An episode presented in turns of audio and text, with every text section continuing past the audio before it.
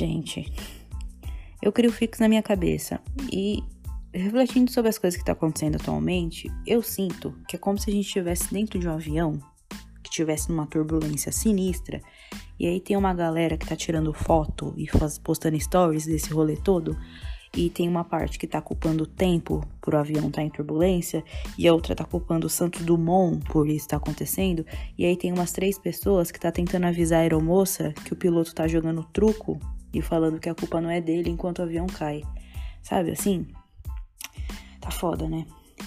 Tem uma frase de 1933 que fala que o Brasil ele é uma república federativa cheia de árvore e de gente dizendo tchau. Essa é uma frase do Oswald de Andrade que eu descobri hoje e que faz muito sentido. Porque de lá para cá, nessa frase, a única coisa que mudou é que realmente a gente não tem tanta árvore assim, porque de resto, total sentido. Eu queria falar que eu planejei fazer esse podcast de uma forma completamente diferente do que tá acontecendo agora, num tema completamente diferente, mas não tem como eu virar as costas para esse tema e fingir que não tá acontecendo nada. E, inclusive, esse é o tema desse podcast. Esse primeiro episódio, ele é justamente para segurar na sua mão, poder compartilhar um pouco dos sentimentos que eu vivo, que talvez faça sentido para você também, e dizer que você não tá sozinho. Vocês acham que a gente seria mais feliz se a gente não se informasse? Porque eu pensava muito nisso, eu achava que eu pensava nisso sozinha, eu achava que eu entrava entrando numa neurose sozinha, e eu descobri que eu não tô sozinha nessa não. E se você também pensa, tamo junto. Eu vi um vídeo da Jojoca falando sobre isso esses dias e agora eu tô em cima do muro, naquelas de não saber de nada para ter o mínimo de saúde mental possível ou de me informar demais, saber das informações do mundo e a minha saúde mental entrar em colapso e eu morrer sufocada.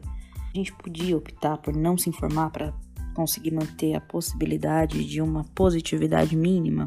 Poderia. É de bom tom? Não é de bom tom.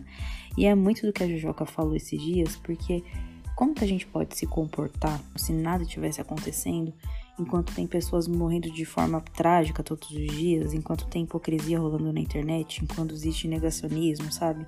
E como que eu acordo numa quarta-feira e posto bom dia, falo que vai ficar tudo bem nos stories? Como é que faz isso? Porque eu não sei fazer, gente.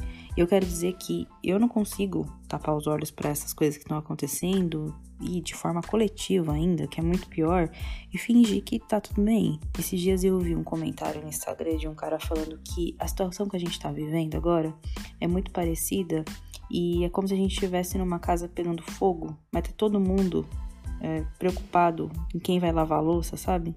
Faz sentido para você? Porque para mim faz. E eu tô tão neurótica com isso que teve um tempo em que eu procurava comentário negativo na internet para poder debater para tentar falar de alguma forma, porque eu não consigo me segurar e somatizar tudo isso sozinha. E olha que eu lembro de ter me policiado muito para isso não acontecer, justamente para tentar manter um mínimo de saúde mental no meio desse caos todo. Mas chegou uma hora que não, não deu mais, sabe? Ficou incontrolável.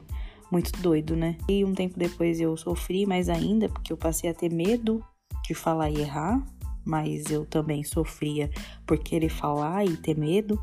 E aí eu tinha medo de ser mimizenta, de ser militante, de ser biscoiteira, de não aguentar hate na internet, sabe? Porque todo mundo joga bomba em todo mundo. E eu tô aqui num ponto agora de não saber me comportar mais na internet, porque, enfim, não sei. Inclusive, eu tô até repensando esse podcast, que eu já gravei várias vezes, mas se você tá ouvindo é porque eu tive um pouquinho de coragem. Mas até aí foda-se também. Gente, eu achava que a pandemia ia fazer a gente aprender alguma coisa, sabe? Aprender com a perda. Mas eu tô sentindo que a gente perde. Quanto mais a gente perde, mais coisa ruim vem à tona. Vocês sentem isso também? Eu tô muito negativa.